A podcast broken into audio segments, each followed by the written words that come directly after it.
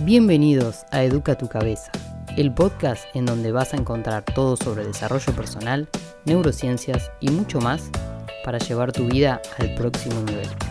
Mi nombre es Flor, soy licenciada en psicología, coach y aprendiz de por vida. Este es tu espacio de crecimiento semanal. Dale play.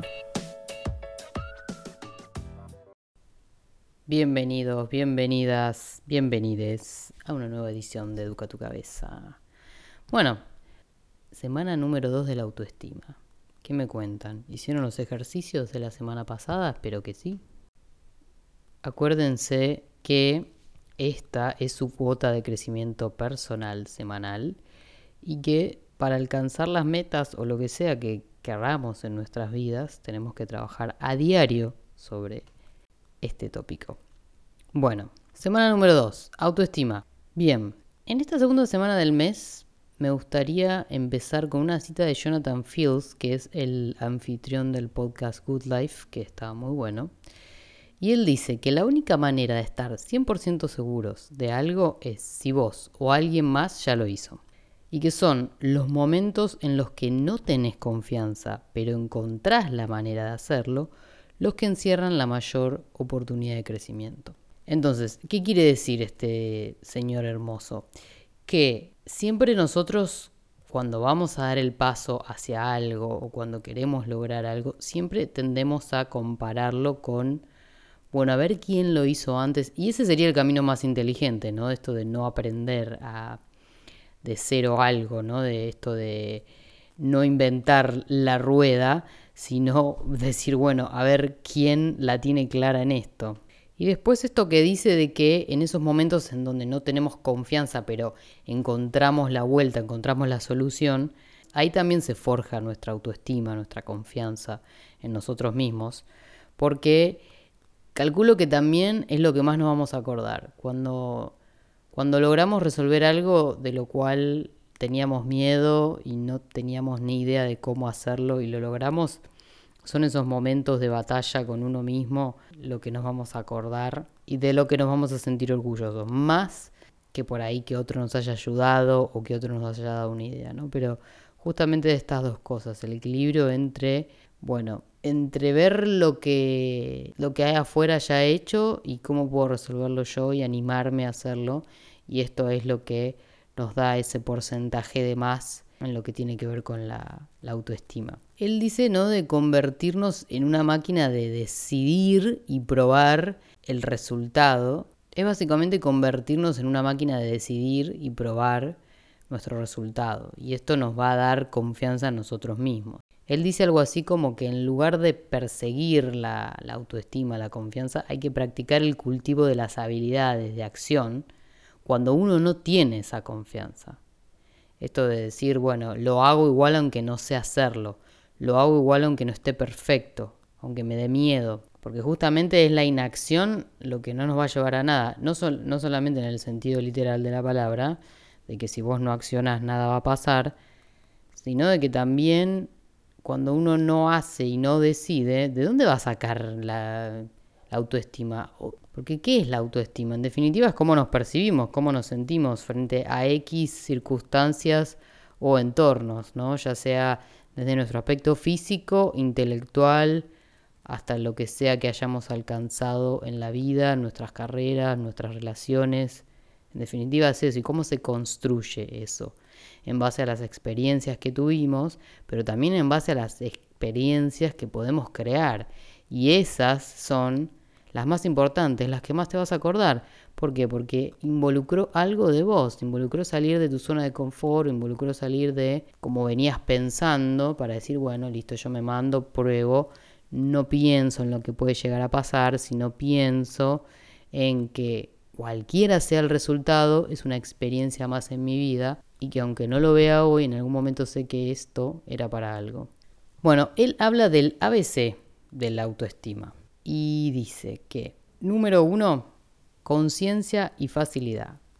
Dice la capacidad de ver con claridad y encontrar la paz en el espacio de la tierra. Desarrollar una práctica diaria de atención plena. Esto te enseña a centrar tu atención, a dejar de dar vueltas a las historias y a llegar a un lugar de calma y tranquilidad. O sea, básicamente lo que se refiere es al mindfulness, como se dice ahora, o al practicar estar presente, que creo que yo hablé varias veces de esto. Y es clave porque siempre nuestra cabeza está o pensando para adelante o lamentablemente pensando para atrás. Y como decimos, si pensamos para adelante demasiado, aparece la bendita ansiedad. Y si pensamos demasiado para atrás, aparece la depresión. Entonces, si somos capaces de poder centrarnos en lo que estamos haciendo en el momento, vamos a poder, digamos, tener una claridad mental más grande y estar más en paz con nosotros, ¿no? Porque si podemos pensar que lo único que existe es lo que estamos vivenciando en este momento, nos va a hacer, no sé si más felices, pero nos va a dar más una paz mental que creo que en definitiva es lo que buscamos todos, ¿no? Porque el ser humano se da el lujo de creer que hay un mañana cuando no sabemos si biológicamente mañana vamos a despertar o a nivel mundial, ¿no? Pero bueno, somos así. ¿Por qué? Porque el ser humano está diseñado para alcanzar objetivos, o sea, es una máquina de generar objetivos. Eso también es nuestro motor y es lo que justamente vendría a ser la, la energía diaria, ¿no? El por qué hacemos lo que hacemos también. Él da un ejercicio que se llama microrespiración mental, que son 30 segundos, es una práctica de meditación, de atención plena, muy básica.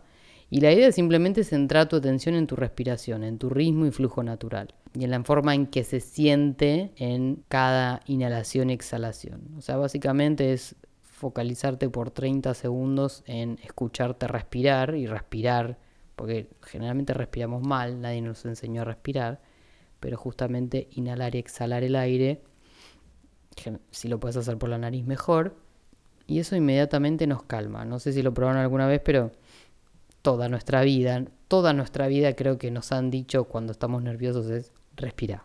Y sí, porque cuando uno está demasiado nervioso, deja de respirar, hay menos oxígeno en el cerebro y empezamos a pensar en pavadas. Digamos, esto nos permite hacer cosas que normalmente no podríamos hacer y pasar a la acción. ¿Por qué? Porque bajamos un cambio. Cuando estamos demasiado en nuestra cabeza pensando en maquinándonos en esto, lo otro, y que no voy a poder esto, y que esto, lo otro, y que tengo miedo, y que la incertidumbre, bla, bla, bla, te estás ahogando en tus propios pensamientos. Entonces, si paramos, respiramos, lo podemos ver un poco de afuera, esto es básico, esto fue toda la vida así. No, anda a darte una vuelta y pensar lo mejor. ¿Qué haces cuando das una vuelta? Te oxigenas, claramente. Es así. Siempre poder mirar las cosas de una perspectiva de afuera, saliendo de adentro. Después él habla como paso número dos, la valentía, que es la voluntad de actuar incluso cuando no se sabe si va a funcionar, que es lo que venimos diciendo, ¿no? Porque él dice que estamos programados para huir de tomar decisiones que nos pongan en la línea de la incertidumbre, ¿no? Como que si bien la incertidumbre es parte de una, de, es una necesidad humana, el ser humano tiende más a buscar la certidumbre. O sea, a mí dame garantías de que si yo voy a hacer esto, voy a obtener este resultado. Independientemente de si el resultado que queremos es el mejor para nosotros, porque a veces, cuando las cosas se dan de otra manera y después nos damos cuenta que era lo mejor, no tiene que ver con el resultado que estaba en nuestra cabeza. Entonces, la tolerancia a un poco de incertidumbre es lo que nos va a hacer crecer. Que de hecho muchas veces también pasa esto de estar tanto tiempo en la certidumbre de lo familiar, es lo que también nos empieza a deprimir, ¿no? Lo que nos empieza a sentir como que estamos estancados, estamos estancadas, como que siempre, nos, siempre te va a pasar que vas a alcanzar una meseta en tu vida. Y cuando alcances esa meseta vas a estar un tiempo ahí y va a estar bien. Pero después de ese tiempo te vas a empezar a aburrir y vas a empezar a cuestionarte un montón de cosas.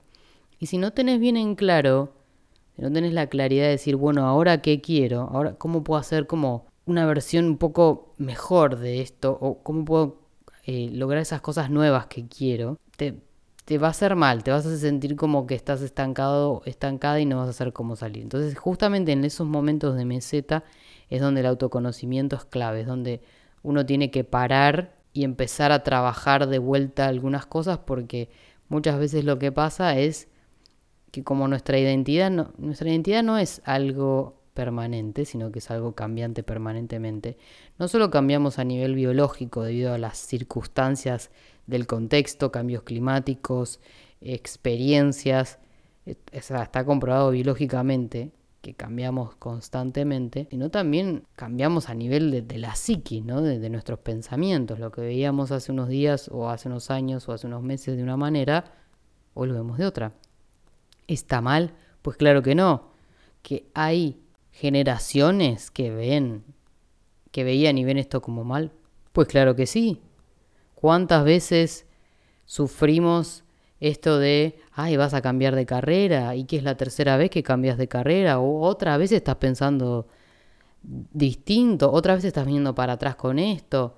Sí, porque no soy un ser determinado, porque todos los días me pasan cosas que me condicionan y me cambian mi manera de ser o ver la vida.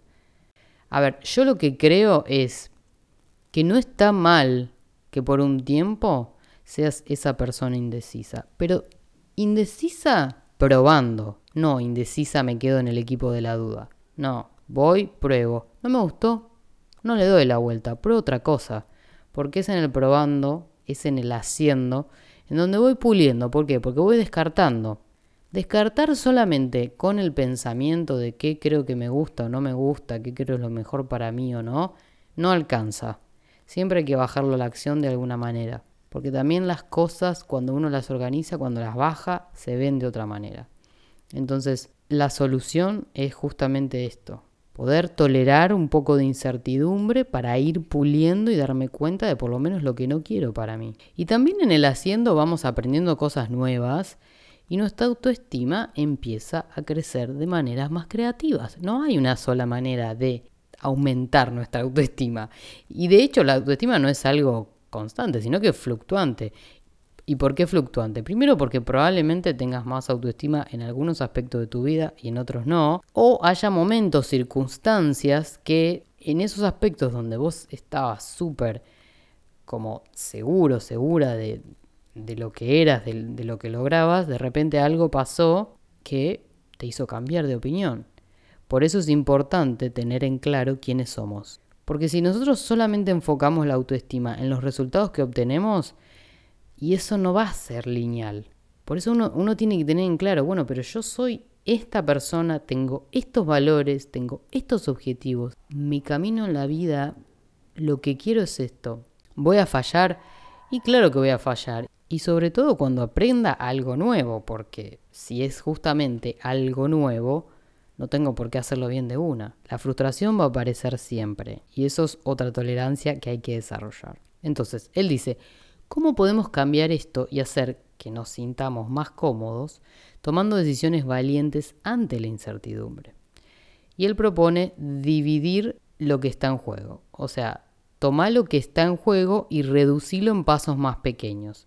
Y es esto que hablábamos de a veces cuando queremos lograr algo, obtener algo o lo que sea, cualquier decisión que estemos por tomar, a veces el camino se ve tan lejano, complicado o irreal que nos quedamos tanto en el resultado final y no hacemos nada. Entonces él dice justamente esto de poder desmenuzarlo para poder tomar pequeñas acciones diarias que nos lleven a obtener ese resultado.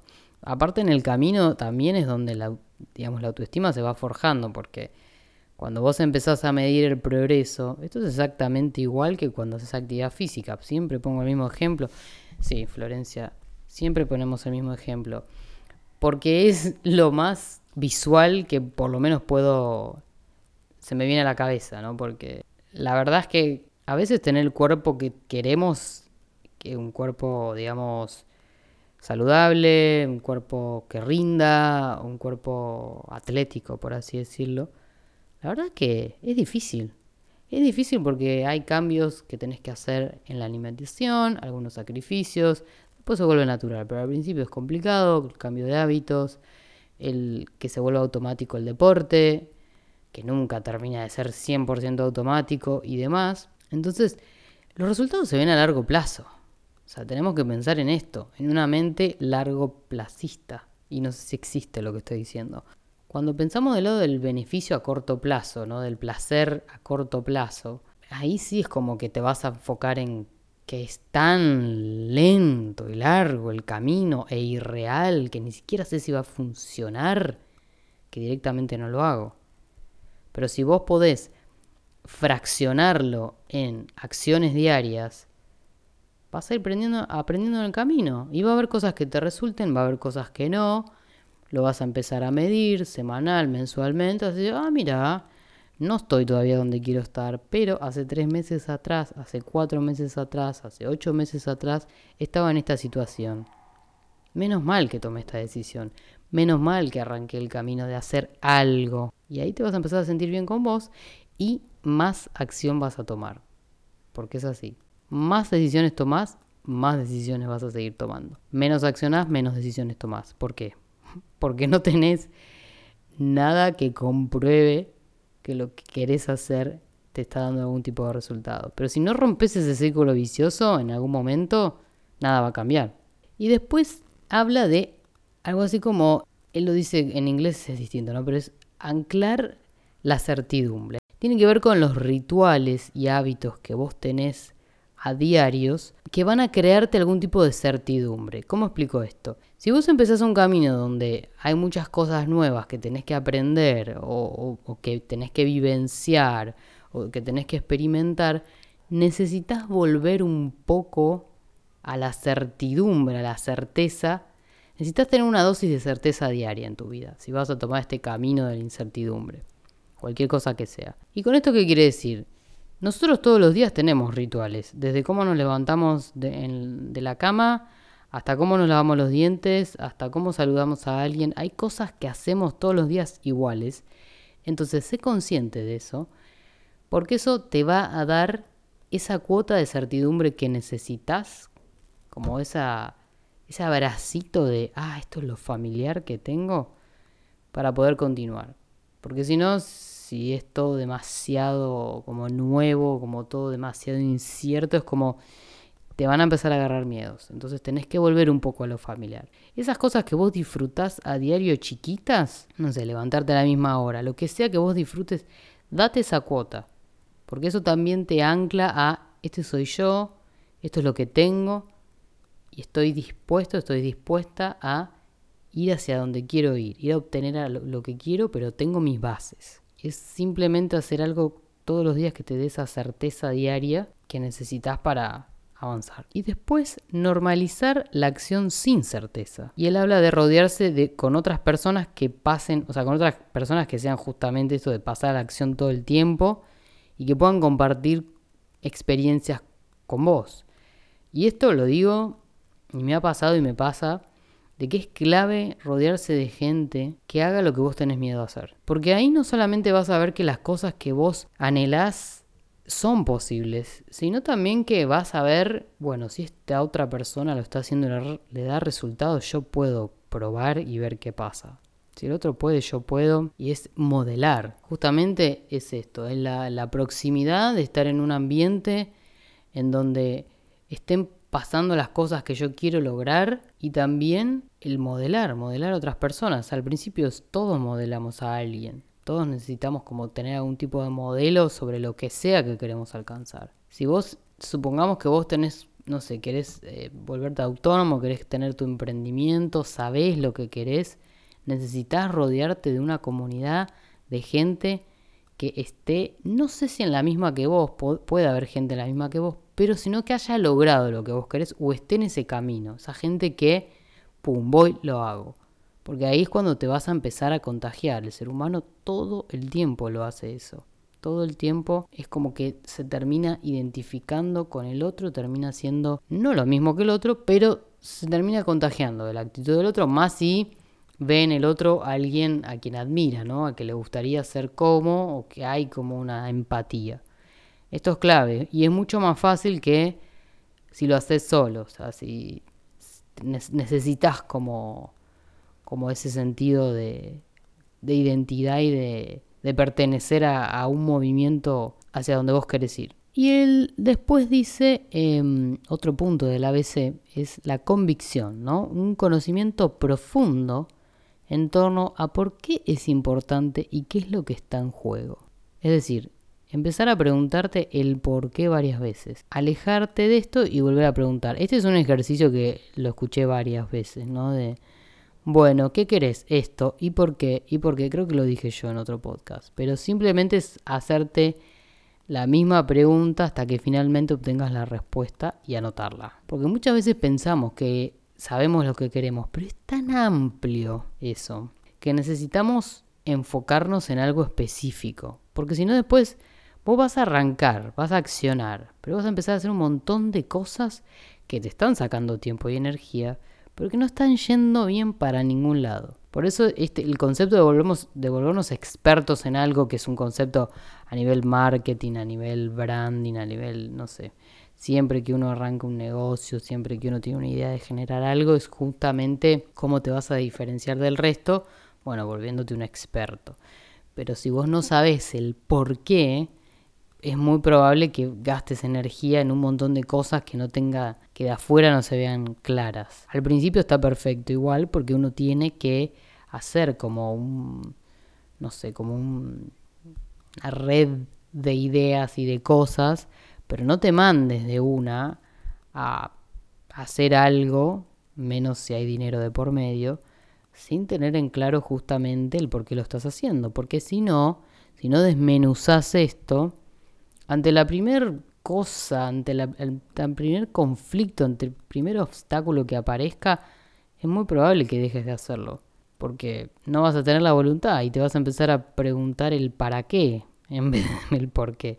Y cuando aparece el para qué, y ahí si le das mucho lugar a tu cabeza, probablemente te diga no vas a llegar a ningún lado y no lo vas a hacer. Entonces, primero, pregúntate varias veces el por qué.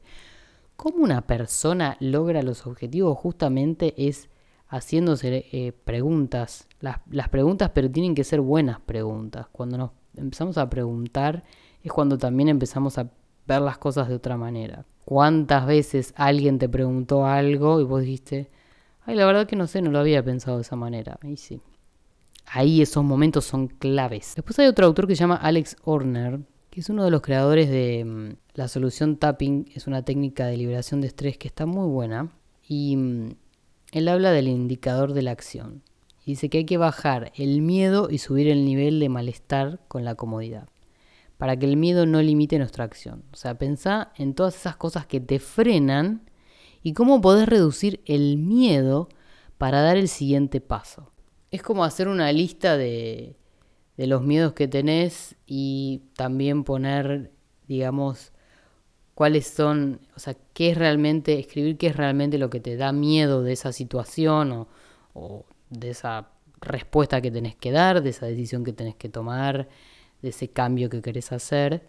Y escribir qué es lo que pensás acerca de ese miedo que tenés y cómo podés reducir ese miedo para que esto se vuelva un poco más racional, para que tengas más creatividad muchas veces uno tiene tanto el foco en el miedo ilusorio de ese resultado que pensamos que puede pasar, que por eso no toma acción. Pero si podemos, digamos, decir, bueno, a ver, listo, tengo miedo por esto, esto y esto, pero ¿es verdad esto? ¿Es posible? Sí, es posible que pase, pero también es posible que no pase. ¿Y cuáles son las formas creativas que tengo de poder pensar este problema de otra manera para poder accionar? Que no hay una sola respuesta, no hay un solo camino. El problema es que, bueno, si ya tenemos el foco en esa única resolución, ahí es donde el miedo nos va a ganar. Entonces esto, pensá en todas esas cosas que te frenan y pensá cómo podés reducir estos miedos para poder dar el paso. Ese sería como, digamos, la tarea de esta semana. Hacer una lista de todas las cosas que pensás que te frenan a tomar esa decisión que tenés en la cabeza que te está dando vueltas, que te rumea ahí, que está ahí. Escribílas y después date a vos las explicaciones, ¿no? De, bueno, listo, buenísimo, miedo, joya, pero ¿por qué? ¿Por qué? ¿Por qué tengo miedo de esto? ¿Es racional esto?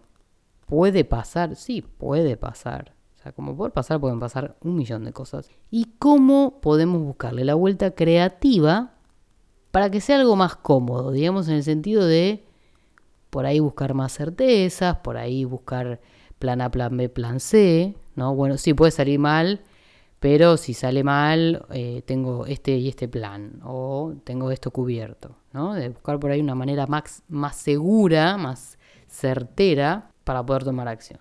Así que bueno, esto es todo por hoy amigos, amigas, amigues. Nos vemos la semana que viene. recuerden vivir intencionalmente y ser los líderes de sus vidas. Acuérdense, siempre estén en el volante, nunca del lado del pasajero. Hasta luego.